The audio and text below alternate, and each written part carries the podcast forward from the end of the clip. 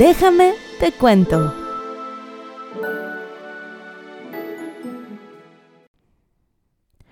Muy buenas noches amigos y bienvenidos una vez más a su podcast favorito. Seguimos con la temática halloweenesca en este podcast en donde voy a hablar acerca de muchas criaturas extrañas que ubicamos por estas fechas. Para todo esto se supone que mi primer caso al respecto iba a ser acerca de los hombres lobo, pero hubo una bronquilla por ahí con mi editor de audio y pues no se va a poder, entonces vamos a hablar primero de este específico tema y después abarcaré qué onda con lo que sigue. Pero bueno, el otro día una de mis amigas se cortó con una hoja de libreta y comenzó a sangrar. Y entonces otra de mis compañeras le dijo de que, güey, ponle saliva a tu dedo para que se desinfecte. Y esto yo ya lo había escuchado antes, pero en mi mente no hace como mucha lógica, ya que según yo, la boca es, una de las zonas como con más bacterias del ser humano, pero investigando resulta que en efecto cuando la saliva humana entra en contacto con la piel es efectivo para proteger a las cortadas y arañazos de bacterias no deseadas, porque aparentemente la saliva tiene una madre que se llama ácido nítrico y la saliva humana em, tiene además de eso como que otros agentes antibacteriales naturales, es decir, unos componentes que se llaman lactoferrina y lactoperoxidasa y pues esto junto con el óxido nítrico hacen antibióticos naturales que podrían bloquear el desarrollo de infecciones y así. Ojo, esto no quiere decir que si te rebanas con un pinche machete puedas desinfectarte con saliva. Si se usa cortaduras más profundas, resulta que sí pueden pasarse bacterias y de hecho las mordidas de los seres humanos son muchísimo más graves que las de un animal. Pero bueno, hablando de animales, es por eso que cuando ellos están lastimados, pues tienden a limpiarse las heridas lamiéndose. Una vez, hablando con varios amigos, salió el tema como esta onda de, a ti te ha picado una abeja y qué tal, ¿no? Y entonces uno dijo algo así como, si te pica una abeja, ponte saliva de embarazada y se te baja la hinchazón y se te quita el dolor. Y yo me quedé como de, a ver, padrino, ¿de dónde voy a sacar yo una señora embarazada y decirle de que, güey, lámame aquí, porfa? Pero bueno, ese no es el chiste. Comenzamos hablando de la sangre en una herida y esto tiene que ver con el tema del día de hoy los vampiros. ¿De dónde surgen? ¿Por qué toman sangre? ¿Qué pasa si un vampiro vive en Sonora o en una zona de playa? ¿El pan de ajo es su enemigo? Todas estas dudas serán resueltas el día de hoy. Advertencia. El contenido del siguiente capítulo es gráfico. Se recomienda discreción. Déjame te cuento acerca de los vampiros. Un vampiro, según el folclore de varios países, es una criatura que se alimenta de la esencia vital de otros seres vivos, usualmente bajo la forma de sangre, para así poder mantenerse activo. En la cultura europea y occidental, así como en la cultura global contemporánea, el prototipo de vampiro más común es el de origen eslavo, es decir, un ser humano convertido después de morir en un cadáver activo, ¿no? O sea, esta idea de que en realidad ellos son inmortales, pero no están vivos y así. Y se supone que su nombre deriva de depredador chupador de sangre, ¿no? O sea, como picador, mutilador y así. Es probable que el mito del vampiro en el folclore de muchas culturas desde tiempos inmemorables provenga inicialmente de la necesidad de personificar a la sombra. La sombra es uno de los arquetipos primordiales en el inconsciente colectivo. Giseli, yo no soy psicólogo. ¿Qué chingados es la sombra? Bueno, pues yo tampoco soy psicóloga, pero me gusta investigar acerca de estos temas. Entonces, como a mí no me gusta dejar dudas, pues voy a explicar más o menos qué es la sombra y espero yo, pues, poder darme a entender. So, el arquetipo de la sombra representa, según la psicología analítica de Carl Jung, el lado oscuro de nuestra personalidad. Básicamente es en donde se contiene todo lo primitivo, todos los egoísmos más afilados, los instintos reprimidos y el yo desautorizado. Básicamente todo lo negativo en un solo espacio con la contraparte de lo que percibimos como un buen ser humano. O sea, la culerada, pues, lo, feo que tienes dentro de ti. Ahora, algunas eh, teorías dicen que en realidad los vampiros no tienen sombra. No estoy muy segura por qué, pero dicen que es porque, o sea, más o menos por ahí les voy a aclarar el tema también de los espejos.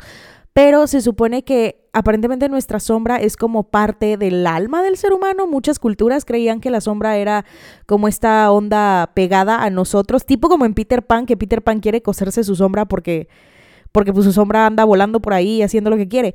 Bueno, este, pues más o menos es una ideología muy parecida. Sin embargo, en películas como Nosferatu, ¿no? Que es esta película alemana de como los años 20, creo, 30, no estoy muy segura, que sí sé que es como O sea, honestamente nunca la he visto, pero sí sé que es una película muda y hay ciertas escenas en las cuales aparece la sombra de este vampiro y empieza a, pues como a actuar por sí misma, ¿no? Como que demuestra las verdaderas intenciones y de hecho en Drácula, la película, ¿no? No el libro, o sea, hablando específicamente como de cosas audiovisuales, la película de Drácula de Bram Stoker también nos enseña que la sombra de Drácula también muestra como sus propias emociones a través de la historia. Entonces sí, no estoy muy segura de, de qué onda con esto, pero bueno, eso es como cosillas que vienen por ahí al caso. Pero bueno, vamos a dejar eso de lado y vamos a concentrarnos en la historia.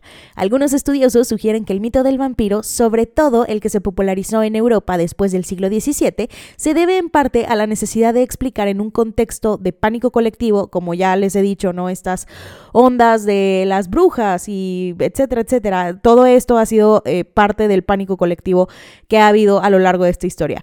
En fin, eh, obviamente durante mucho tiempo en Europa hubo muchas epidemias causadas por enfermedades que empezaron a asolar a la población. Antes de que la ciencia lograra explicarlas racionalmente, lo cual honestamente em, pues tiene mucho sentido porque lo hemos visto desde la mitología griega, ¿no? E incluso en la prehispánica, en la cual pues se intentaba dar una explicación a diferentes fenómenos que eran naturales, como el cambio de estaciones o de dónde proviene el fuego o la creación de los seres humanos, etcétera. Y todo esto se explicaba por medio de leyendas y mitos que iba creando la gente para poder decir, ah, es por esto, brother. Pero en realidad, pues ya sabemos que es como toda una cuestión completamente diferente. En fin, Vampiro es una palabra que comenzó a ser usada en Europa. Tiene el origen en el término vampire del inglés y el francés y proviene a su vez del término vampir de lenguas eslavas y del alemán. Significa ser volador o beber y chupar, algo por el estilo. Y esto aparece a principios del siglo XVIII. Ahora, esto tiene una raíz serbia, que es, yo creo que como Em, sería como la etimología más adecuada a lo que nosotros conocemos o tenemos en concepción como lo que es un vampiro. Resulta que el término serbio vampir o vampira es eh, Wam de sangre y Pir de monstruo.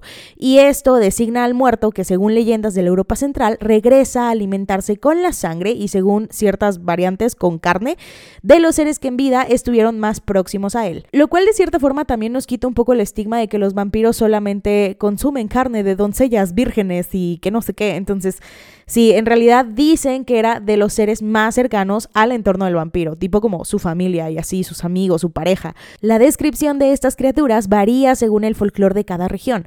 Además, la mayoría de los atributos de un vampiro, según la cultura contemporánea, provienen de la literatura, específicamente de la novela de Drácula, de la cual hablaré más adelante. Inicialmente, la mayoría de menciones de seres con características vampíricas en la antigüedad son parte del folclore y de los mitos en casi todas las civilizaciones, desde Egipto y Sumeria hasta las culturas indoamericanas.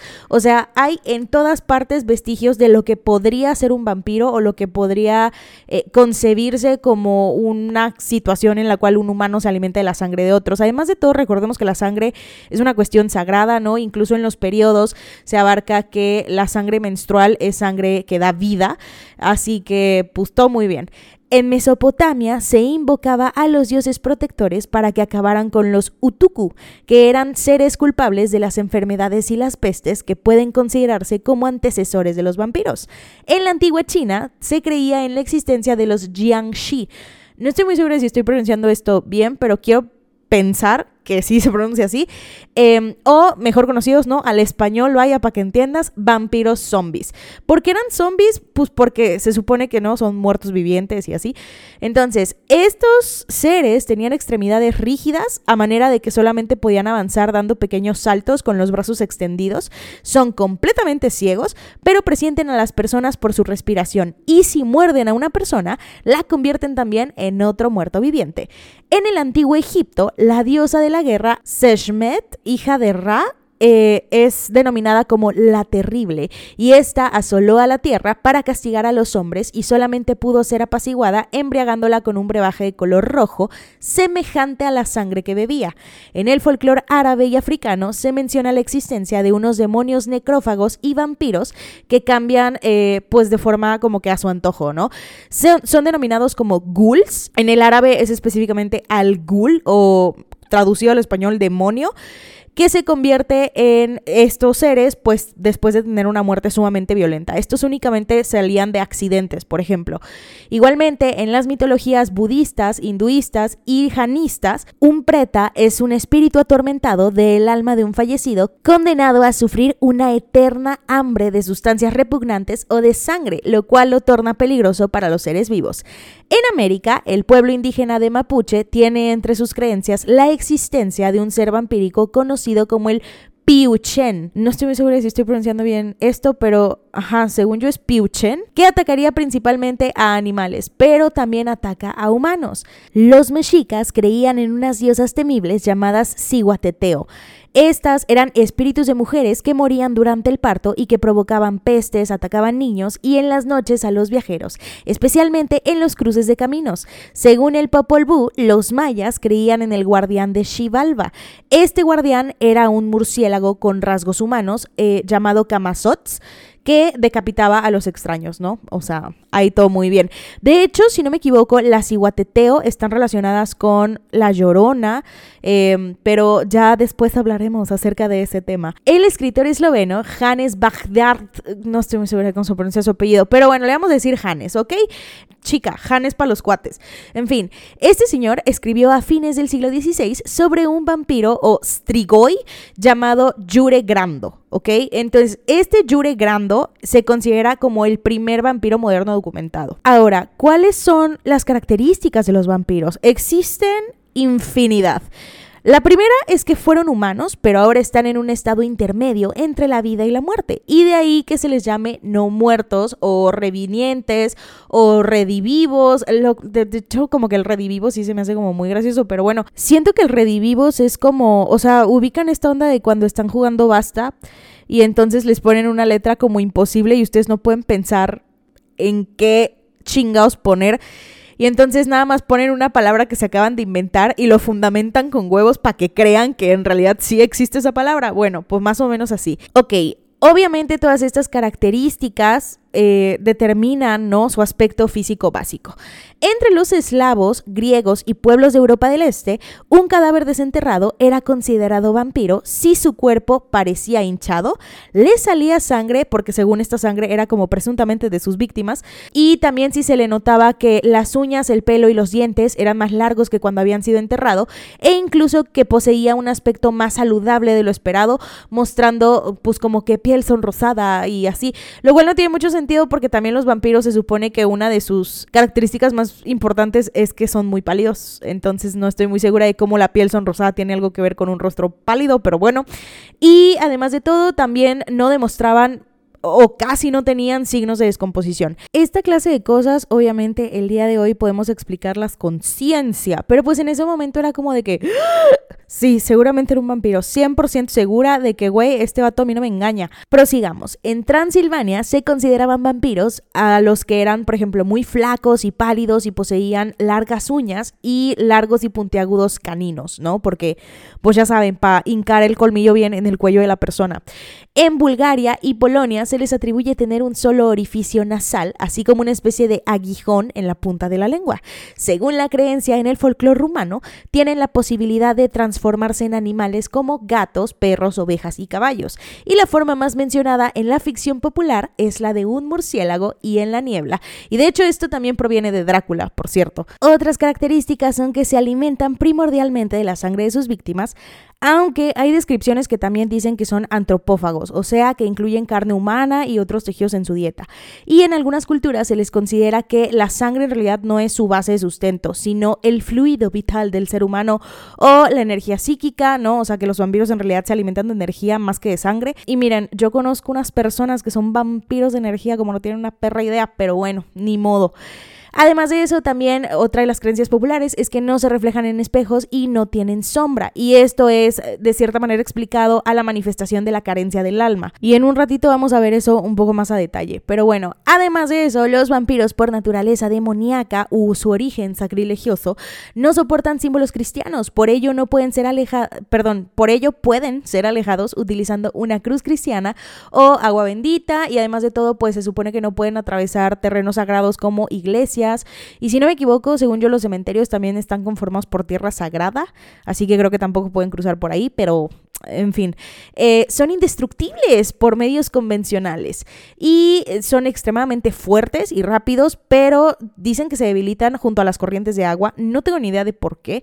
Intenté investigar al respecto no me salió absolutamente nada, entonces sigan la corriente, ¿ok? Aunque en general se supone que los vampiros son vulnerables a la luz del sol, entre los vampiros eslavos se creían que no solamente pueden o sea, resistir toda la luz solar, sino que además de eso pueden viajar de un pueblo a otro y llevar una vida completamente normal.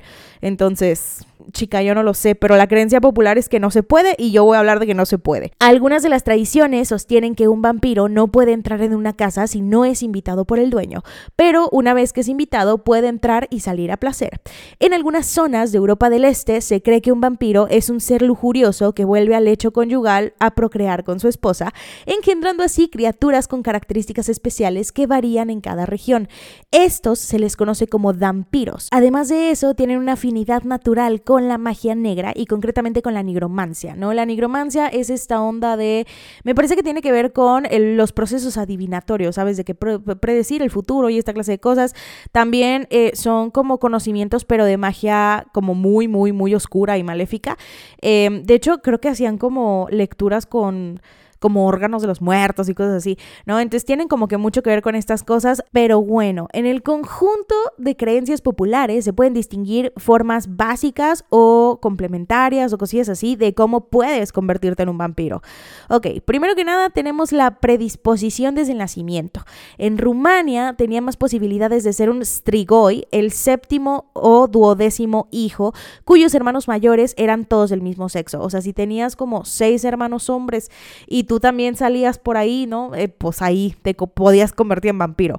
Otras em, era tener unas marcas de nacimiento como el hueso sacro pronunciado, ¿no? O sea, tipo, pues para los que no ubican lo que es el sacro, es, si no me equivoco, es el hueso de hasta abajo de tu columna, tipo donde está, o sea, si ubican que entre sus nalguitas tienen un huesito, bueno, eso si no me equivoco es el sacro. Entonces, esto tiene que ver con la creencia de que si un bebé nacía con un poquito de cola, pues era de que, mi hijo, tú eres un vampiro, claro que sí. Además de eso, también dice que salían como con mucho vellito corporal, ¿no? El lanugo, que es el vellito de los bebés. Y también habla acerca de haber nacido encapuchado.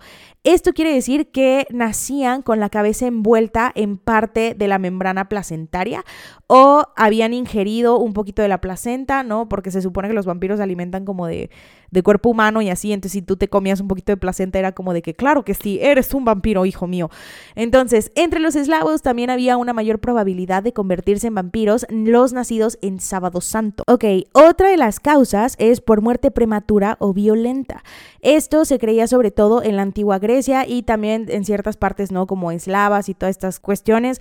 Eh, en las culturas africanas o en Indonesia se creían que los eh, niños y adolescentes en general, las personas que habían tenido como muertes muy, muy jóvenes o en circunstancias completamente anormales por suicidio, por violencia, podían convertirse en fantasmas vagabundos o en vampiros.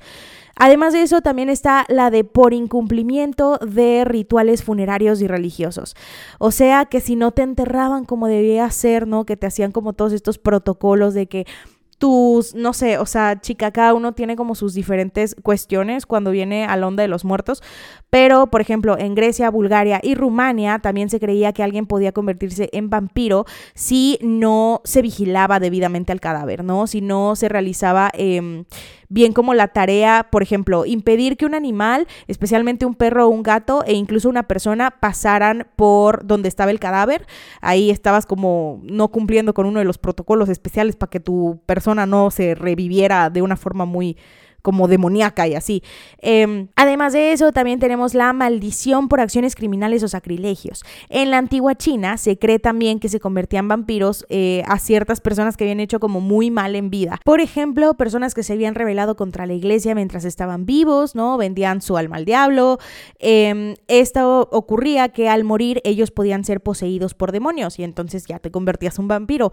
Eh, también en la Europa cristiana y especialmente entre los griegos, esta creencia era reforzada con los conceptos desarrollados por el cristianismo basados en la idea, ya saben, de la muerte y del juicio final y toda esta clase de cosas. Por ejemplo, los griegos y los eslavos creían que todos aquellos que no fueran enterrados en tierra consagrada, en particular las personas que se suicidaban y los excomulgados, eh, tenían mucha posibilidad de convertirse en vampiros.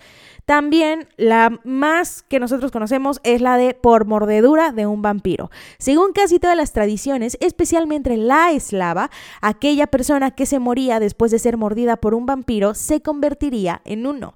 Los escritores ocultistas dicen que esta manera solamente es posible si hay aceptación por parte de la víctima, o sea que tú tienes que aceptar convertirte en vampiro, no es como tan fácil, ¿sabes? O sea, es como cuando te ponen así como de acepto términos y condiciones y tú ni siquiera lo lees y es como de que Simón, güey, lo que quieras, pero dame mi programa o lo que sea, la actualización. Además de eso, creo que es la que más conocemos porque la mayoría de los autores de la literatura de ficción le han dado una importancia muy, muy grande a esta onda. Además de eso, también ha sido proporcionada como una connotación sexual muy intensa y muy atractiva, pero esto es únicamente para fines dramáticos. Existen numerosos y variados rituales que se utilizaban para poder identificar a un vampiro. La comprobación más ocurrida consistía en la exhumación del cadáver sospechoso para verificar directamente si tenía las características tradicionales y destruirlo. Práctica que de hecho, pues no, la lógica es que llegó a ocasionar numerosas profanaciones de tumbas. Entonces a la larga, pues ya nada más era como de que sí, es que la abrimos para ver si em, era un vampiro y así, y pues de repente ya alguien traía el reloj de tu abuelo. Y tú muy bien, gracias. Entonces, otro de los métodos descritos por Abad Calmet, citado eh, por un padre, es para localizar la tumba de un vampiro, guías a un muchacho virgen montado en un caballo, también virgen, por cierto, a través de un cementerio y en donde el caballo se niegue a avanzar, ¿no? En la tumba en la cual se niegue a avanzar, ahí hay un vampiro, claro que sí. Según la región se requería que el caballo fuera negro, según en Albania, por ejemplo, se necesitaba que fuera blanco em, y además de todo también había ciertas eh, cuestiones de que, por ejemplo, si aparecían agujeritos en la tierra sobre la tumba, esto era considerado como un signo de vampirismo. Otra evidencia de la actividad de un vampiro en la localidad incluía la excesiva lluvia o granizo, así como la enfermedad y la muerte de familiares o conocidos. También la muerte de ganado en los días siguientes a la muerte y eh, algunos también manifestaban, ¿no? Mediante como actos de poltergeist y así de que mover chingaderas y toda esta onda. También, por ejemplo, si había como ruidos en la casa y acababa de haber un muerto, eso también es considerado como, ah, mi familiar se convirtió en un vampiro. Entonces, para evitar que un muerto se convirtiera en un vampiro, entre los celtas, una de las prácticas más extendidas era enterrar el cuerpo cabeza abajo. También colocar eh, hoces, ¿no? Estas cosas como las que traía puro hueso en las aventuras de Billy Mandy cerca de la tumba precisamente para evitar que los demonios poseyeran al cuerpo o apaciguar al muerto y sobre todo que no se levantara de su ataúd. Con igual propósito, los tracios y los búlgaros eh, solían amputar las extremidades, cortar los talones y los tendones hasta las rodillas o perforar otras partes del cuerpo, ¿no? Para impedir que se moviera incluso si estaba como pues ahí cadáver viviente. En Rodas y en la isla de Quíos, en Grecia, se ponía una cruz cerca de los labios del cadáver, así como una pieza de cerámica con la inscripción Jesucristo conquista para evitar que se convirtiera en vampiro. En la Europa occidental era frecuente introducir un diente de ajo en la boca o a veces en cada uno de los nueve orificios corporales. Si ustedes no saben cuáles son los nueve orificios corporales, pues son las fosas nasales, la boca, los conductos auditivos, los conductos nasolagrimales, el ano, obviamente también pues el meato urinario en mujeres y hombres y también nosotras pues tenemos agujerito por ahí, la vagina, ¿no? Porque efectivamente para las personas que no lo sabían, porque no puedo creer que haya personas que no sepan, que el meato urinario y la vagina son dos partes diferentes, son dos agujeros diferentes, amigos míos, no cometan errores. Perdón, lo que pasa es que eso me recordó a un amigo que una vez sí nos demostró su grandísima ignorancia y que no le enseñaron en la secundaria, primaria ni prepa cómo estaba constituido el aparato reproductor de una mujer. En fin, otros de los orificios también, lógicamente, son los orificios de los pezones. Además de taparles todos estos agujeritos con ajos, se les atravesaba el corazón con un objeto cortopunzante antes de inhumarlos. En algunas regiones sajonas de Alemania se colocaba un limón en la boca del sospechoso de ser vampiro. Los gitanos clavaban, o sea, no estoy muy segura de por qué el limón, no sé si es porque era sagrado o porque si se despertaba iba a decir de no mames, ¿qué ha sido? O sea, no estoy, la verdad no estoy muy segura de por qué, o sea, ahora que lo pienso, ¿por qué chingos un limón? Pero bueno, no me voy a poner a cuestionar. Los gitanos clavaban agujas de hierro y acero en el corazón del cadáver, colocaban pequeños fragmentos de acero dentro de la boca. No solo dentro de la boca, de hecho también en los ojos, las orejas, entre los dedos durante el entierro y también introducían espinos en los calcetines de los muertos. Yo no sabía que los muertos llevaban calcetines, honestamente. Y le clavaban como estacas en las piernas también rodeaban la tumba con banderas y barreras de plantas espinosas y cosas así. En Bulgaria los arqueólogos han encontrado varios esqueletos de origen medieval cuyo tórax había sido apuntillado con estacas de hierro, una práctica común hasta principios del siglo XX. En Polonia a las personas sospechosas de vampirismo básicamente se les cortaba la cabeza y se les ponía entre las piernas. Es interesante que el monstruo de su folclore no tenía nada que ver con los hermosos, románticos y seductores eh, personajes, ¿no? Que nos muestra como la tele y el cine y toda esta clase de situaciones. Al contrario, de hecho se relata que el vampiro es una criatura de estatura enorme, con vientre y cabeza grandes, y se les imagina con cola, uñas, dientes largos, ojos brillantes de color rojo y hasta un orificio que baja, estaba abajo de una rodilla por el cual de hecho sale su alma. No estoy muy segura de qué onda, pero bueno. Estos demonios temían solo al fuego y al sol, por lo que solían dormir en sus féretros durante el día para poder despertarse y atacar a la gente a altas horas de la noche. Sin embargo, según los mitos eslavos, acumulaban fuerzas y adquirían rasgos humanos con el tiempo, lo que después les permitía pues como que tolerar, por ejemplo, no lo que ya les dije, la luz solar. Además de eso, eh, ¿de dónde viene esta onda de que duermen en sus féretros? Honestamente no puedo encontrar una respuesta. De hecho, varias de las respuestas que encontré fue que en realidad esto viene popularizado por igual cine, películas, literatura y esa clase de situaciones. Pero si lo pienso, pues en realidad, como se consideraba que los muertos eran los que se podían convertir en vampiros, pues sí tiene mucha lógica que quieran un ataúd, ¿no? Porque se supone que están muertos. De hecho, en entrevista con el vampiro hay una específica parte en la cual, o sea, entrevista con el vampiro, por si no saben de qué es lo que se trata, pues es de eso, de una entrevista con un vampiro que está contando toda su historia y precisamente el entrevistador le empieza a preguntar como muchos clichés acerca de la vida vampírica y entonces él le dice, oye, ¿y las ataúdes sí son necesarias? Y entonces le contesta de sí, efectivamente, un ataúd. Desgraciadamente sí es necesario. Pero bueno, volviendo al tema, la mitología eslava también conservó datos acerca del origen y los hábitos de los vampiros. Asimismo, se dice que un ser humano puede convertirse en un vampiro si tiene marcas de nacimiento. Como ya les mencioné, que había nacido, por ejemplo, que nacen de piernas, ¿no? O sea, de que con los pies, porque originalmente un ser humano nace de la cabeza, o que salen con dientes muy largos, pues no tiene mucha lógica, porque los bebés no tienen dientes hasta después de un rato, o que nacen con cola, que era esto que les mencionaba del sacro. Además de eso, también puede ser por si mueren violentamente, que eso ya también se les había mencionado, accidentes o suicidio o cosas del estilo, o si es excomulgado. Las excomulgaciones en ese momento ocurrían por casi cualquier cosa, ¿no? Por ser un borracho, por ser un ladrón, por ser un asesino, por ser un brujo y también la lógica por si muerde otro vampiro, pues también ahí te vas a convertir. El vampiro eslavo, denominado Irka, se aparecía en los cuerpos de suicidas y perseguía solamente a los caminantes solitarios, les estrangulaba y tomaba su sangre. Específicamente buscaba su sangre para gozar de la vida ajena. ¿Por qué? Porque no pudo vivir todo el plazo que le dieron de la propia, ¿ok? Eh, además de eso, las personas pertenecientes a la nobleza casi siempre son excluidas de la sospecha de convertirse en vampiros, porque hubo un momento de la historia en el cual se casaron a todas estas criaturas, pero pues mágicamente las personas de la nobleza, ellos no eran vampiros, ¿no? Entonces, todo muy bien, ¿no? La corrupción desde ese momento. A ver, ya, Giseli, te sigues desviando. Ok, resulta que a todo esto también hay que atribuirle la peste negra. Después de haber tenido frente a esta devastadora enfermedad, la imagen de los vampiros se adoptó como el causante de estas plagas. Ahorita pues ya sabemos, ¿no? Que fue una cuestión completamente diferente, pero pues además de todo, o sea, la peste negra, la mayoría de las personas piensan de que, ah, claro, o sea, sí, sí fue una de las epidemias más monstruosas que pudo haber atacado Europa, pero no nada más fue una vez, fueron como tres, creo, a lo largo de la historia, ha habido como varios casos de, de esta plaga, entonces sí, actualmente creo que ya es tratable, si no me equivoco, o sea, ya es muy raro que haya un caso de peste bubónica, pero sí hay como hay unas cuestioncillas de que creo que ya hay, no estoy muy segura de si es una vacuna o si son medicamentos, pero afortunadamente ya es tratable, ¿no? Como, tipo como el COVID, ¿no? Que ya sí te da, te da medio fuerte y todo, pero pues, o sea, chicos, venimos de una realidad en la cual esto mató a muchísimas personas y actualmente ya estamos vacunados y te da una gripa muy, muy fuerte. ¿No? Eso es como tu, lo, lo que peor te puede pasar. En los Balcanes existía el cazador de vampiros. Estos cazadores podían ser religiosos o podían ser vampiros, ¿no? Que eran estas eh, cuestiones gitanas de el hijo entre un vampiro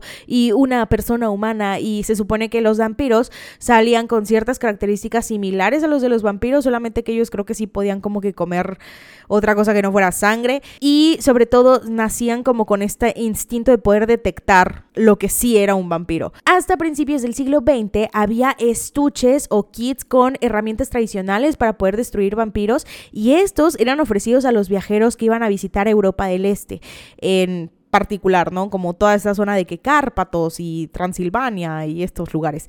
Este, actualmente estos equipos son propiedad de ciertos museos de curiosidades o de coleccionistas aficionados por lo esotérico.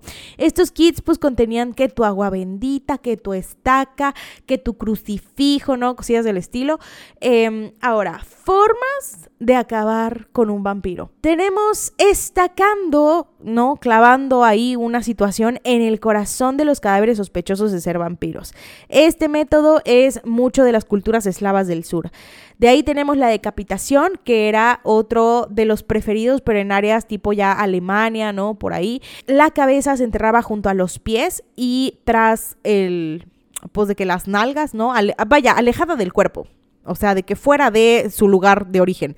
Eh, también tenemos la incineración, ¿no? Completa del cadáver o del corazón, lo cual llevó a que muchas personas le sacaran el corazón a los cadáveres y lo quemaran, entonces hubo ahí muchas tripas y sangre. También rociar la tumba con agua hirviendo era otra de las medidas más habituales en Grecia. Repetir el funeral cambiando de lugar la tumba, rociando con agua bendita sobre el cadáver o un exorcismo era una manera de los Balcanes, ¿no? Para poder repeler a los vampiros, especialmente por la iglesia en Grecia, evitar la incineración porque esta, o sea, se supone que si a ti te cremaban disminuía la salvación de tu alma entonces como que querían hacerlo con los menos daños posibles. Eh, también había rituales de magia. En Bulgaria se practicaba un ritual consistente en el embotellamiento del vampiro. Sí, escucharon bien, embotellamiento del vampiro. Básicamente, según la creencia búlgara, los vampiros son espectros incorpóreos, ¿ok? O sea, no tienen una fuerza física en sí, tampoco tiene una forma, ¿no? O sea, como la que conocemos de los seres humanos, sino que es una cuestión más enfermedad espiritual. Entonces, estas personas agarraban una botella que contenía tipo como la estampa de un santo y se supone que los vampiros se alimentaban de la fe, de la energía y precisamente estas estampas tienen fe y energía.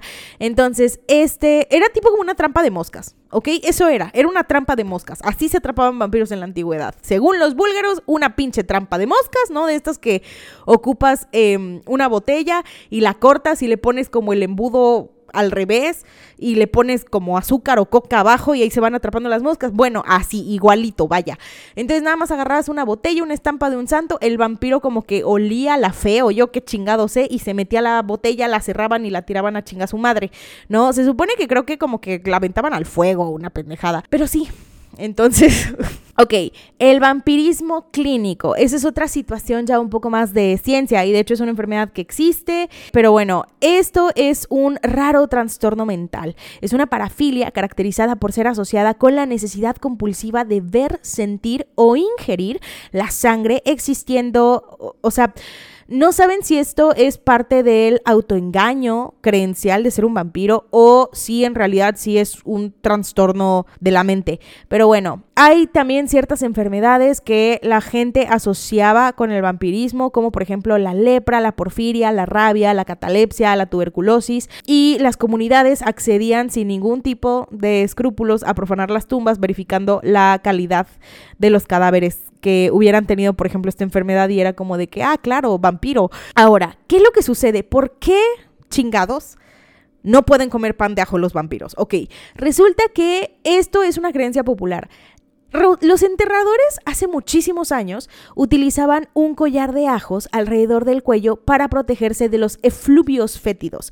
Los efluvios fétidos pues son estas cosas que nosotros vamos soltando conforme la descomposición del cadáver. Entonces, como olía muy feo. Y, o sea, actualmente no me acuerdo cómo se llama la sustancia que ocupan las personas que se dedican eh, tipo forenses y así para la cuestión del olor. Pero lo que sí sé es que es una situación muy parecida al Big Vapor Rub. No sé si han visto El silencio de los inocentes, que Clarice pone como una cosa blanca en las fosas nasales cuando tiene que analizar un cadáver. Bueno, pues si no me equivoco, esta tiene una, o sea, tiene un nombre en específico, pero es muy parecido al Big Vapor Rub, ¿no? Como que a esta sustancia mentolada muy fuerte, precisamente para que no te llegue como la mayor parte de los olores no muy agradables que ha de tener un cadáver. Y pues justamente en ese momento pues no existía tu Big Vapor Rub, hijo mío, no ibas a la farmacia y lo pedías. Entonces lo que usaban era el ajo porque el ajo tiene un olor muy penetrante.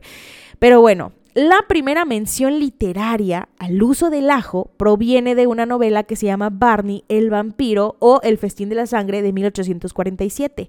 Algunos años después, esta gonda se perfeccionó y ya no se usaban solamente dientes de ajo, sino sus flores. Esto de hecho fue iniciado a partir de Drácula, que también voy a hablar de Drácula en un momento.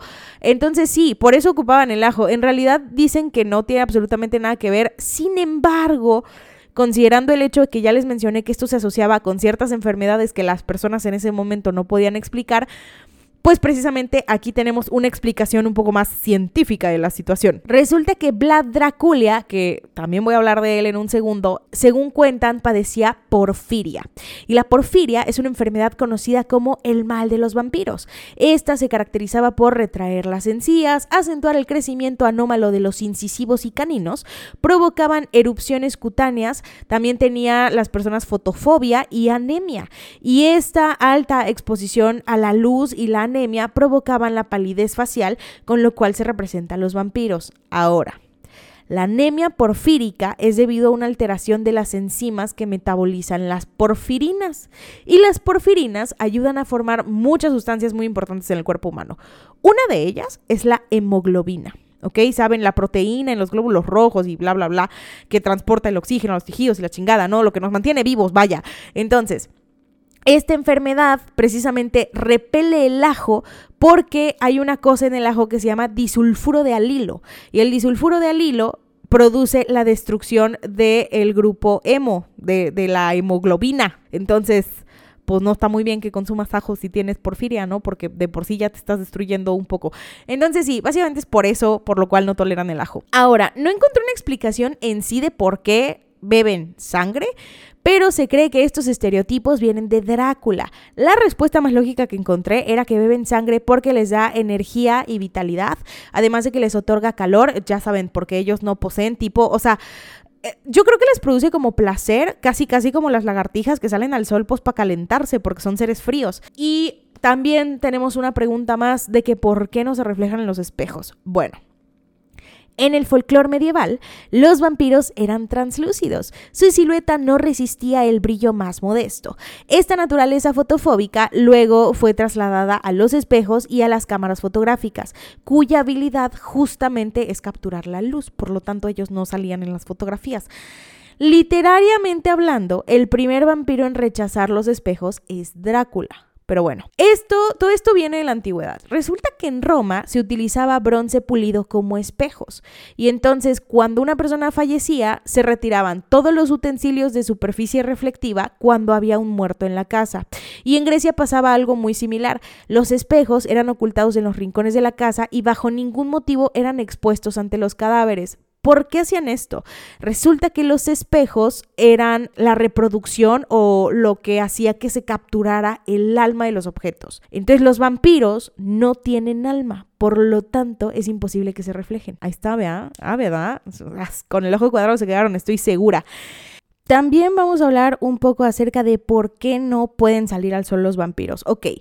Hablando de forma científica, la porfiria te produce fotofobia, que básicamente es esta cuestión de no poder tolerar la luz, pero en un sentido un poco más, eh, que será espiritual y esotérico, resulta que los vampiros no era tanto que no pueden, o sea, existen todas estas cuestiones de que según si ven la luz del sol, este, pues se quema, ¿no? Y adiós para siempre. Pero en realidad, no, o bueno, en el caso de Crepúsculo brillan, pero e, ese no es el caso. Resulta que los vampiros están, como que sus cuerpos están más adaptados para cazar de noche, tipo como los murciélagos, y el día los hace completamente inútiles. Entonces por eso no salen del día, no tanto como que no puedan tolerar la luz, sino que en realidad no, pues chica, ¿yo qué voy a hacer si yo llevo vida nocturna, no? Entonces, básicamente es por eso. Ahora, también tenemos la cultura popular y aquí les voy a hablar acerca de Drácula. Tiene muchos, muchos años que leí Drácula. Creo que iba como en la secundaria. Entonces sus 10 años sí ha de tener. Así que no me culpen, la verdad es que no me acuerdo mucho de la... o sea, sí me acuerdo como del plot, pero no me acuerdo en sí muchos detalles que a lo mejor se abarquen dentro de la novela. Em, lo que sí me acuerdo es que Jonathan habla, que el protagonista habla acerca de, ¿no? Que hay como un pollo que le sirven como con paprika o no sé qué chingados que dice que está muy bueno y yo me quedé de chica, yo un día voy a probar ese pollito. Pero bueno, a ver, Drácula Em, es una novela de fantasía gótica escrita por Bram Stoker. Fue publicada en 1897 y es considerada como la novela de terror más hermosa jamás escrita. Hasta el día de hoy no ha dejado de publicarse, ha sido traducida a más de 50 idiomas y ha logrado vender alrededor de 12 millones de copias todo el mundo, o sea, yo estoy segura de que Drácula es como literatura básica, ¿saben? Como que, eh, tipo como Frankenstein, que también es como un poco literatura básica. Entonces sí, pero bueno, eh, resulta que, si no me equivoco, esta novela está escrita como tipo en diarios y cartas y papeles y esa clase de cosas, porque Creo tener el vago recuerdo que el libro empieza con el diario del protagonista que se llama Jonathan Harker, ¿no? Y pues Jonathan tiene su prometida y se escriben cartas y esta clase de cuestiones. Entonces, eh, justamente Jonathan está contando cómo y por qué se encuentra rumbo a Transilvania, va contando precisamente como todo su traslado hasta llegar al castillo del conde Drácula. Eh, Además, o sea, para todo esto, Jonathan, si no me equivoco, era abogado y creo que iba a haber como unas cuestiones de unos papeles. No, creo que iba a haber como unas propiedades que el vato había comprado en no sé dónde, una cosa así. Entonces, eh, bueno, pues les digo, va contando cómo llega hasta el castillo, eh, qué es lo que come, cómo se ve todo como súper lúgubre y frío conforme más va avanzando. Y además eh, habla acerca de cómo en carrozas, este, una señora creo que le da un crucifijo y le dice como de que cuídate, mijito, no vayas para allá, ¿no? Este, entonces sí, como que toda la gente le va diciendo como de que, híjole, o sea, creo que también se topa con una festividad que era el día de mm, San Felipe, San... San algo, no me acuerdo, pero según yo era como el día de. en el cual. San Sebastián. E, era el día en el cual se supone que salen como todos los demonios y todos los espíritus, y entonces que se supone que la gente no debería de andar sola, y justamente es el mero día en el cual creo que él llega al castillo, o un día después, una situación así. Pero sí, y de ahí tenemos em, ya las cuestiones que nos dice Internet. La obra comienza con Jonathan Harker, un joven abogado londinense comprometido con Wilhelmina Murray, que de hecho Wilhelmina, nunca le dicen Wilhelmina, le dicen Mina, eh, ¿no? De cariño, y qué bueno, porque Wilhelmina la neta se me hace un nombre bien culero, este, la cual... Eh, perdón, el cual se encuentra en la ciudad de Bistritz como parte de un viaje de negocios que continuará a través del, del desfiladero de Borgo hasta el remoto castillo de su cliente, el conde Drácula, en una de las regiones más lejanas de Rumania, en la, por allá de que por los montes Cárpatos de Transilvania y así, para poder eh, cerrar unas ventas con él.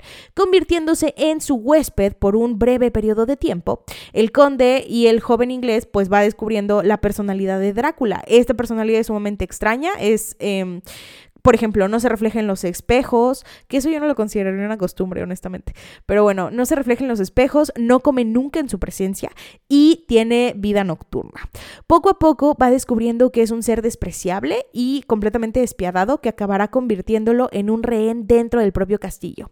Teniendo al joven Harker prisionero en su castillo, el conde decide viajar a Londres haciendo em, o sea, algo así como que se oculta, creo, en un... No, estoy muy segura de si es un ataúd, creo que no, creo que es como nada más una caja, porque se supone que creo que no puede viajar, em, o sea, tiene que tener como tierra de su patria, una pendejada así, pero bueno. Ahora tenemos a Mina Murray. Mina es por la morra, ¿no? Del Jonathan. Y ella decide pasar una temporada veraniega con su amiga íntima de la infancia que se llama Lucy. Lucy, Lucy es una cabrona. Lucy es una cabrona, pero bueno, em, resulta que Lucy es sonámbula y eventualmente cuando Drácula llega a Londres es mordida por él. Em, de hecho, Mina observa cómo es mordida una noche. Y a partir de eso, Lucy empieza a sufrir extraños síntomas como palidez extrema, debilidad y aparición de dos pequeños orificios en el cuello producidos por una supuesta enfermedad. Para todo esto, los orificios en el cuello, resulta que aparentemente los vampiros, ¿no? O sea, si se preguntaban de que por qué muerden el cuello o las manos o así, pues resulta que estos güeyes tienen como una onda de sentir el flujo de sangre más... Em, pues sí, como más fuerte en el cuerpo humano y entonces muerden específicamente las partes en donde sienten esta situación. Pero bueno, eso la verdad como que me pareció no incluirlo, pero pues ya lo incluí de todas formas, entonces todo muy bien. Ahora, resulta que pues obviamente esta ruca en realidad no tiene una enfermedad, lo que tiene es que se está convirtiendo en vampiro. Y le piden ayuda a un doctor que les recomienda a Abraham Van Helsing, que es un experto en enfermedades misteriosas. Y que de hecho fue profesor de uno de los pretendientes de Lucy durante muchos años de la carrera, porque Lucy, chicos, Lucy tiene un chico de pretendientes, como, tiene como tres o cuatro, una cosa así. Y bueno, tras realizar numerosos tratamientos y transfusiones, Lucy y su madre mueren. De hecho, su mamá muere de un ataque cardíaco. Y pues obviamente son sepultadas. Días más tarde, unas noticias publicadas en el periódico de la ciudad hablan acerca de una hermosa señora de sangre que muerde a los niños pequeños. El doctor Van Helsing sospecha que Lucy se ha convertido en un no muerto. Y entonces él y otra bola, pues todos los pretendientes de la ruca, se van a montar guardia frente al mausoleo familiar porque pues quieren saber, ¿no? Si efectivamente es un vampiro. A medianoche descienden armados al recinto en el cual se supone que reposa el ataúd de la morra y al correr la tapa del sarcófago se dan cuenta de que el cuerpo no está en el féretro, lo cual confirma que Lucy efectivamente es un vampiro. Ahora, si tú quieres saber qué pasa con Lucy, si Jonathan se escapa del castillo y qué pasa con Drácula, pues léyanle. O sea, léyanle. La verdad es que la novela es bastante fácil de entender, es muy entretenida. Y si no quieren leer, pues mínimo vean la película de 1992. Tiene escenas algo explícitas, ¿no? Ahí una situación. Este, y em, además de todo, está protagonizada por Keanu Reeves como Jonathan Harker, Winona Ryder como Wilhelmina Murray, eh, Gary Oldman, creo que es Drácula, si no me equivoco, y Anthony Hopkins, creo que es Van Helsing. Entonces. Está, está buena la película, sobre todo Gary Oldman, a mí me gusta como, mucho cómo habla, como que se me hace muy exquisito el acento de ese hombre. Em, y de hecho hay una anécdota que creo que cuenta Winona Ryder al respecto de que se supone, o sea, ok, spoiler alert, eh, Jonathan, Jonathan y Mina se casan. Y entonces hay una escena, cuando estaban filmando la escena, creo que ella dice que en realidad, creo que sí están casados, porque el padre neta sí, o sea, era un padre real y sí ofició una misa real. Entonces dice que ella cree que sí están probablemente casados por ahí. Pero bueno, Stoker conocía... Em, los detalles de la superstición y de hecho atribuye a Drácula los rasgos peculiares del vampiro como lograr obediencia de seres repulsivos como las ratas, las moscas, las arañas, los murciélagos, pero también de los lobos y los zorros y esta clase de cosas, ¿no? También tiene telepatía, eh, tiene fuerza sobrehumana, puede convertirse en un animal o en niebla, puede perder facultades durante el día y amanecer... Em, perdón, el amanecer y el atardecer. El vampiro huye de la luz diurna, ¿no? Porque se supone que la luz diurna le hace daño. Eh, también suele dormir sobre tierra traída de su lugar natal, como ya lo mencioné. bebe sangre humana, que de hecho es su único alimento, y convierte a, o sea, de que en vampiros, pues a quienes los muerda, ¿no?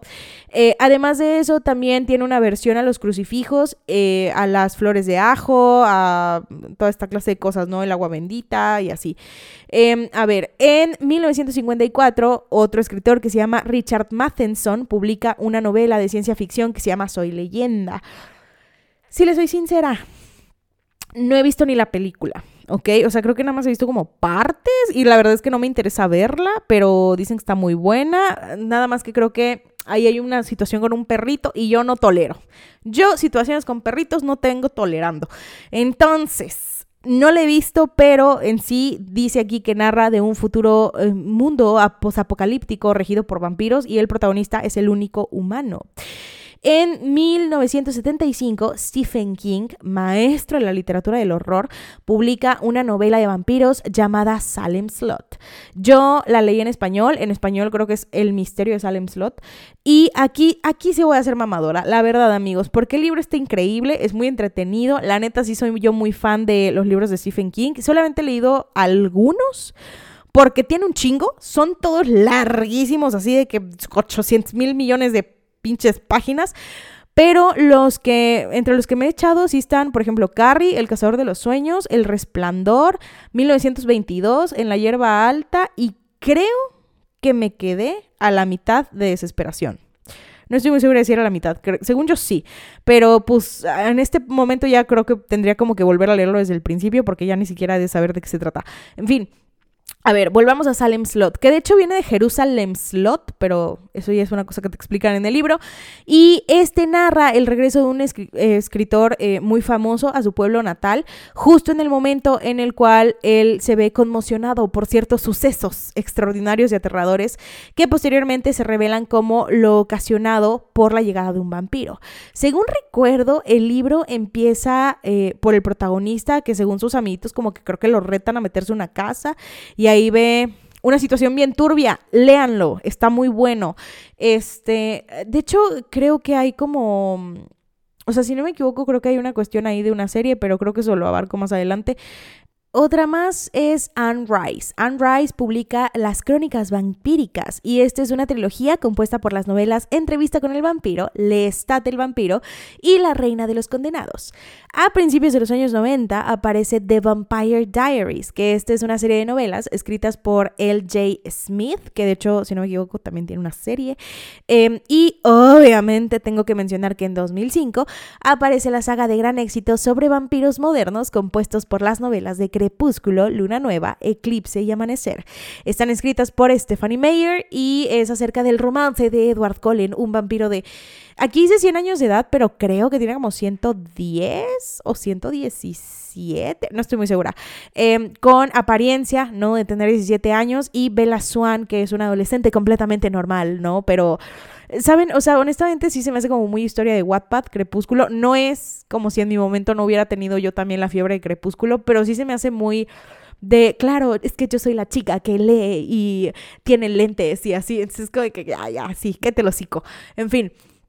En el cine debo decir que eh, todos los libros que ya mencioné, menos Salem Slot, eh, porque Salem Slot, según yo, tiene una serie que se llama, o sea, ni siquiera se llama Salem Slot, se, llama algo así como La Noche del Vampiro. Em, y Anne Rice, eh, en realidad, solamente, o sea, toda la trilogía que escribió, creo que solamente está entrevista con el vampiro en película, dura 800 horas, sí, dura como creo que dos horas, dos horas y media, una cosa así. Este, está protagonizado por Brad Pitt y Tom Cruise y también podemos ver a doña Kristen Dunst como de 13 años y creo que Antonio Banderas también sale por ahí, entonces todo muy bien. Em, ahora, no hace falta que mencione yo a Van Helsing porque Van Helsing es para el capítulo de los hombres lobo. Em, y pues aparentemente este va a salir primero, pero pues ni modo, ¿no? Así es la vida, el podcast tiene que continuar. También tenemos Hotel Transilvania y el protagonista es Drácula. La neta, yo sí soy muy fan de las pelis de Hotel Transilvania, o sea, de la 1 hasta la 3, porque ya la 4 sí se me hizo una reverenda porquería, ni siquiera la terminé, o sea, que me quedé creo que en los primeros chica, no sé, como 20 minutos o algo así, en, cuando le hacen como esta máquina de convertirse en, en... Creo, que, creo que me quedé hasta donde todos se convierten como en seres humanos y sí dije yo, ¿qué es esta pendejada? ¿Por qué me...? O sea, de que yo sé que no veo muy buen cine que digamos, pero esto que me están entregando es una porquería. Entonces sí. Ahora, una de mis películas favoritas de vampiros siempre va a ser What We Do in the Shadows. Eh, básicamente la traducción al español es Lo que hacemos en las sombras. Es de 2014, es un mockumentary en donde muestra la vida de cuatro vampiros que viven en una casa de Nueva Zelanda, creo. Em, y justamente hablan acerca de cómo se las arreglan en la vida moderna, específicamente porque pues todos estos vampiros vienen de eras atrás, cada uno representa creo que eh, diferentes estereotipos recurrentes de los vampiros dentro de la cultura popular eh, y pues muestra eh, precisamente cómo la van lidiando con el internet, ¿no? van despejando dudas acerca de las cosas que nosotros conocemos como el cliché vampírico. Eh, por ejemplo, tenemos a Vladislav, que este representa a Vlad Dracula, ¿no? Que es como distinguido y sexy y aprovecha como sus poderes de seducción para conseguir víctimas y así. Tenemos a Viago, que encarna la forma como más... Em, clásica del vampiro, ¿no? Cabello negro, piel blanca, ropa aristocrática y toda esta clase de cosas. Eh, además de eso, es el más sociable y el que como que ayuda al grupo a que sean como miembros de la sociedad, digamos. Tenemos a Deacon. Deacon fue convertido en vampiro en la Segunda Guerra Mundial. Em, este, de hecho, no es un como estereotipo vampírico, sino representa la idea de que en realidad sobreviven a través del tiempo. Y por último, tenemos a Petir. Petir no se sabe absolutamente nada de Petir porque pasa sus días encerrado en el sótano de la casa y este representa a Nosferatu, ¿ok? No, porque de hecho Petir tiene como 8000 años y no tiene nada de contacto con el mundo exterior, em, pero es el que más poderes sobrenaturales tiene. Ahora, este falso documental muestra sus vidas con el día a día, es muy graciosa la pinche película, em, sobre todo como sus beats, es como una especie de reality show tipo como Keeping Up with the Kardashians y así, en el cual como que van mostrando o sea, los van filmando y aparecen de repente de Viago, tantos años y esta clase de cosas y les van preguntando fregaderas y entonces sus respuestas son muy buenas. Em, pero sí, este, entonces estos de repente no pueden salir de la casa si hay luz del sol, deben arreglárselas para entrar a algunos bares o discotecas, ¿no? Eh, porque pues se supone que primero tienen que ser invitados eh, con el contexto de que tú no puedes, o sea, los vampiros no pueden entrar a otras casas a menos que sean invitados. Y finalmente, a pesar de que son vampiros y su único deseo es chupar sangre, a veces eh, extrañan su antigua vida humana. De hecho, creo que hay un contexto en el cual hay como una convención de vampiros, una cosa así. No sé, está muy divertida. Está escrita, dirigida y protagonizada por eh, Clement y Taika Waititi. Si ustedes no ubican quién es Taika Waititi, es director y escritor de Jojo Rabbit. Eh, y si no me equivoco, creo que también dirigió em, Thor Ragnarok y Thor Love and Thunder, que de hecho se estrenó ahorita de que en 2022. Honestamente la película no me gustó, pero no, no, no sé si es por que la escribió Taika Waititi diciendo que se concentró mucho con las partes divertidas de la historia, em, sino porque en realidad yo no soy muy fan de Marvel, ¿no? O sea, hay una disculpa, no me funen, a menos que sea Spider-Man. O sea, amigos, de que si es Spider-Man, yo jalo. Pero sí, honestamente no soy muy fan de las películas de Marvel, no sé por qué. O sea, he visto, sí he visto películas tipo Iron Man, ¿no? Que se me hace muy chida, pero no voy siguiendo la saga, honestamente. O sea, chicos, no he visto ni Avengers. Así es fácil. No, no he visto ni la pinche película de los Vengadores. Em, entonces, solamente he visto, les digo, como algunas peliculillas del universo de Marvel. Entonces, pues sí. Pero bueno, en televisión, en televisión tenemos True Blood. True Blood es una serie, fue estrenada en 2008 y está basada en los libros de una colección que se llama Southern Vampires de una escritora que se llama Charlene Harris y trata acerca de las aventuras de una camarera telepática que se llama Suki en un mundo en donde los vampiros han salido a la luz.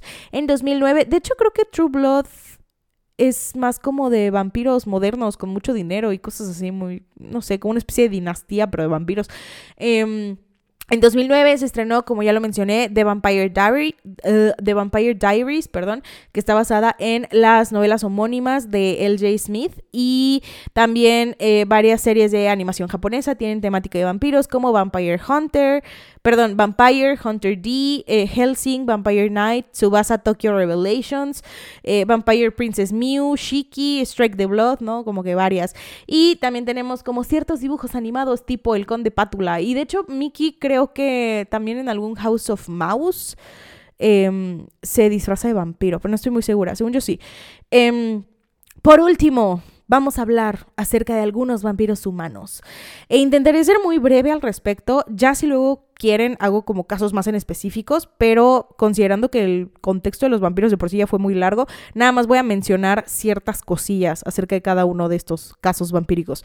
Tenemos a Vladislaus Draculia o el príncipe de Valaquia, o Vlad Tepes, o el Vlad el empalador para los compas, ¿ok?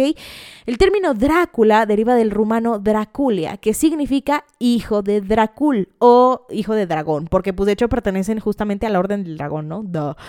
Em, este güey tuvo muchos problemas respecto al trono y el gobierno en el cual nació, porque este señor nació como con, contexto de guerra y golpes de Estado y toda esta clase de cosas. Entonces, su gobierno fue hecho a base de miedo y violencia.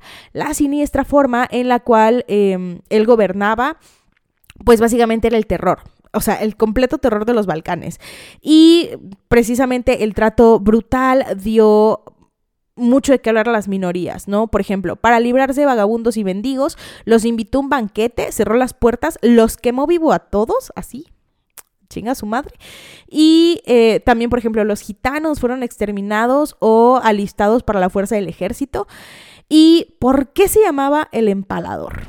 Vlad empaló a 30.000 personas, cenó entre los empalados moribundos y luego quemó su pueblo llamado Brasov.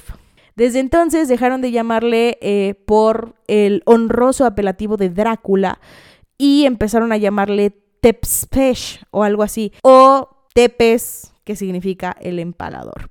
Un informe redactado para él en 1462 aseguraba que Drácula había asesinado aproximadamente a 40.000 personas. Elizabeth Bathory, mejor conocida como la condesa Elizabeth Bathory o ya sabes, de que Elizabeth la sangrienta y así, o la condesa sangrienta creo que también le dicen. Esta era una aristócrata húngara perteneciente a una de las familias más poderosas de Hungría y nació en el seno de una de las familias más privilegiadas y adineradas de Transilvania. Era una cruel asesina en serie obsesionada por la belleza, la cual utilizaba la sangre de sus jóvenes sirvientas y pupilas para mantenerse joven en una época en la cual una mujer eh, de 44 años se acercaba peligrosamente a la ancianidad.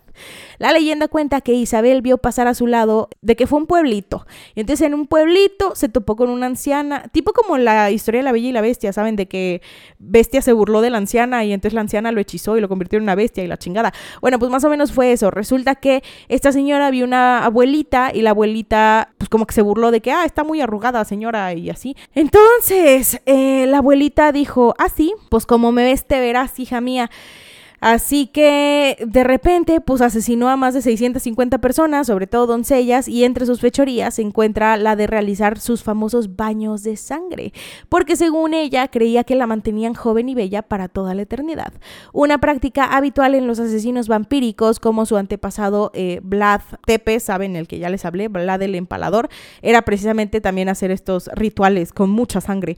Eh, tenemos a Gilles de Montmercy, Laval, varón de Rice, llamado Gilles de Rice. Este, yo en algún punto hice un caso acerca de Juana de Arco, ¿no? Pero eh, fue un caso de otro podcast. Entonces, justamente hablaba acerca de este güey. Él era un militar y noble francés del siglo XV que luchó junto a la Guerra de los 100 años, ¿no? Con Juana de Arco. Y de hecho, era uno de los que más creía en la inocencia de Juana de Arco. Incluso trató de rescatarla spoiler alert, no pudo. Entonces sí, este chavo era culto, pero no era reflexivo. Era muy, muy rico, pero era muy despilfarrador. Y desde ese momento se entregó a los locos dispendios para satisfacer sus más caros caprichos. Tipo, tenía una pasión por las artes, especialmente por la música. Este güey le encantaban los cantos gregorianos, llegando al éxtasis lo dejo a la interpretación, eso del éxtasis. Sí oía decir que había escuchado como que alguna hermosa voz no descansaba hasta conseguir llevarla a su servicio, ¿ok? O sea, este güey de hecho gastó casi todo su dinero, lo cual lo lleva a creer en la alquimia, ya saben, porque pues quería hacer oro porque ya no tenía. Entonces, eh, la alquimia lo lleva al ocultismo y el ocultismo lo lleva a la esotería y así se fue. Las descripciones de sus actos son espantosas. De acuerdo a rumores, cada vez que el varón de Rice visitaba alguna propiedad, ¿no? Con niños, pues estos desaparecían. Lo que pasaba tras puertas del castillo, pues en realidad es desconocido, pero hubo uno de sus sirvientes, que de hecho está documentado, que confesó lo siguiente. A veces les cortaba la cabeza, otras solo la garganta, y en algunas ocasiones les rompía el cuello a golpes, después de que las venas estaban cortadas para que languidecieran mientras su sangre se derramaba. Gills a veces se sentaba en las barrigas de los niños y sentía placer inclinándose sobre ellos, y los veía morir. Otros testigos cuentan cómo abría los cuerpos de los niños y tenía relaciones sexuales con ellos mientras sus cadáveres estaban todavía calientes. Entonces, no, todo, todo pésimo para este cabrón. Tenemos a Enrique Fitzroy, primero duque de Richmond y Somerset. En realidad este güey como que siento que no tiene nada que ver. Esto es más como de una serie de televisión, pero bueno. Este era el hijo del rey Enrique VIII y una de sus amantes que se llama Isabel Blount. Y resulta que es el único descendiente ilegítimo que Enrique reconoció. En realidad este muchacho nada más vivió hasta los 17 años y se cree que se murió de tuberculosis. Pero hay un libro que se llama Blood Ties y hace referencia a este personaje como un vampiro bueno. Y de hecho creo que tiene una serie, no estoy muy segura, según yo sí. Entonces, sí, por eso lo relacionan con un vampiro, no más porque hay un pinche libro que habla de él como un vampiro y cosas del estilo, ¿no? Todo muy bien. Em, obviamente también tenemos Buffy the Vampire Slayer, ¿no? Que es esta serie, pero honestamente a mí no me gusta Buffy la Casa de Vampiros. No sé por qué, no, o sea, como que intenté verla y fue de sí, o sea, no, gracias. Pero bueno, se agradece su participación dentro de mi consideración a ver series de ese estilo. En fin, eso es todo por el capítulo de hoy y espero que les haya gustado y que hayan aprendido un poquito acerca de estas criaturas tan extrañas. Nos vemos. Si te gustó esto, no olvides darle en seguir para que te lleguen notificaciones cada que suba un nuevo capítulo.